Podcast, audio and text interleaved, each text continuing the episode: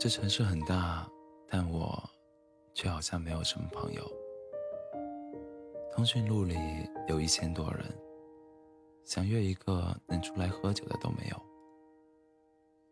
昨天收到读者读者 S 的私信，他如是说：身处在繁忙大都市中，现代人有数不尽的孤独。我想。没朋友是最普遍的一种。不知道你有没有发现，随着年纪增长，我们身边随时能约的朋友越来越少。老友老友难聚，有人出国，有人在老家，有人奔波在另一个城市，心有难交。不知道从什么时候起，我们越来越不喜欢社交了。也许是没钱，也许是没时间，也没精力，不想再去了解一个人。也许是更想一个人待着。总之，我们越来越不愿意在现实生活中主动和别人交往。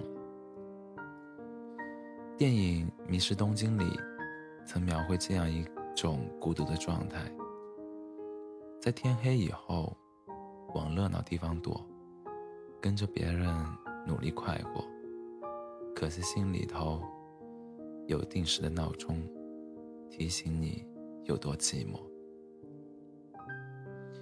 那些愿意往热闹的地方躲，努力跟着别人快活的人们。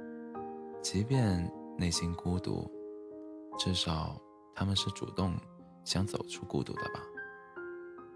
但我们知道的，大多数人在天黑以后，他们只想回到更暗的角落里，一个人躲进别人看不到的孤独里，慢慢发霉。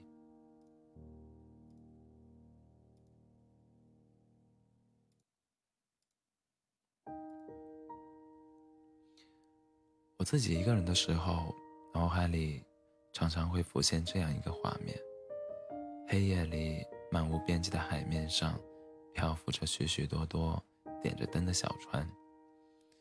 海面上雾霭沉沉，每艘船上的人能隐隐约约看到四周船上的灯火，但没有一个人想主动划进别人的船。我们就如同那些。船上的人，城市犹如汪洋大海，黑暗的房间里只有手机始终是亮着的，但我们却不曾走进过别人的心，亦未曾有人走进过我们。蒋勋在《孤独六讲》里写道：“孤独是生命圆满的开始。”没有与自己独处的经验，不会懂得和别人的相处。是啊，孤独没什么不好，没朋友也不是什么大事。有的人就是喜欢自己独处的，但是没有人愿意自己始终是孤独的。我们也并不是所有时刻都能享受孤独。不信，你仔细回想，哪些时刻你最想走出孤独？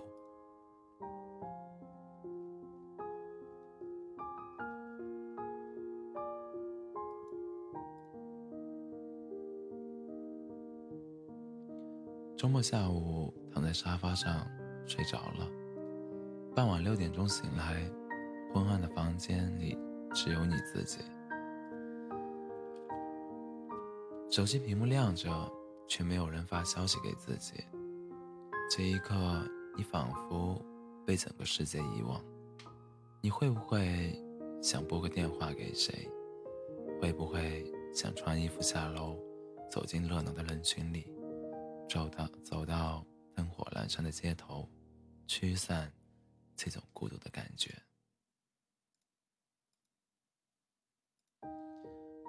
朋友。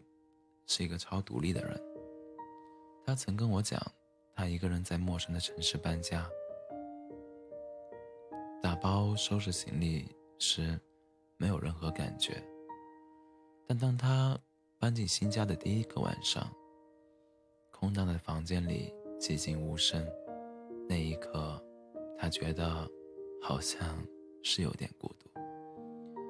他把电视打开，想让房间里有人声回响。当时他就在想，要是朋友们都在，能过来一起暖房，该多好啊！纵使我们习惯了一个人在海上漂泊。也会有一天渴望上岸。我们讨厌过度社交，也更讨厌循环、循环往往复的孤独。一个人独处容易，真正难的是主动走进人群，走出孤独。理查德。耶茨在《十一种孤独》里说：“人都是孤独的，没有人能逃脱得了。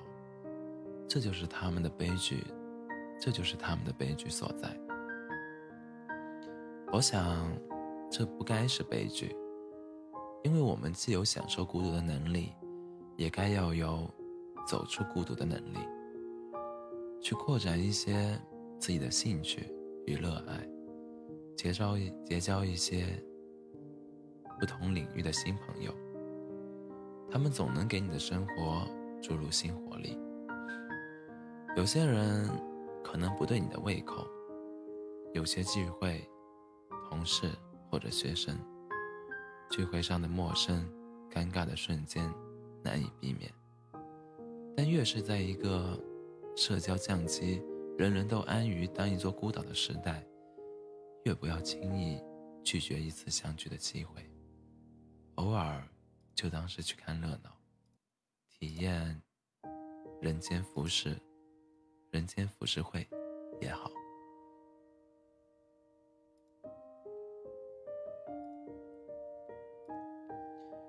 去到不同的地方，也听听陌生人的故事。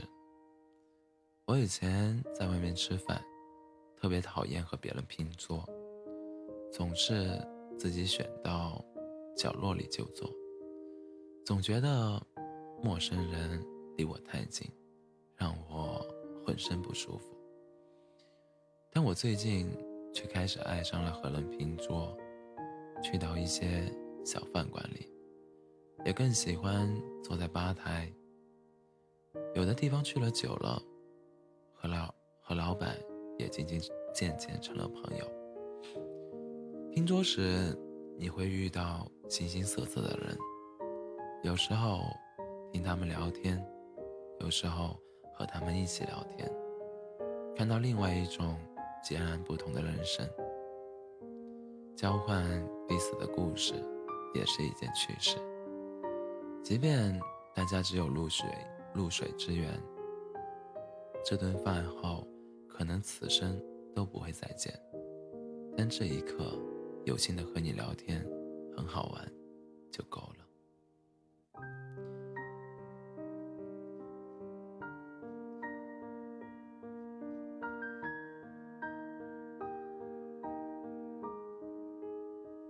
能吃到一块的人，总能聊到一块；聊得来的是朋友，吃下去的才是人生。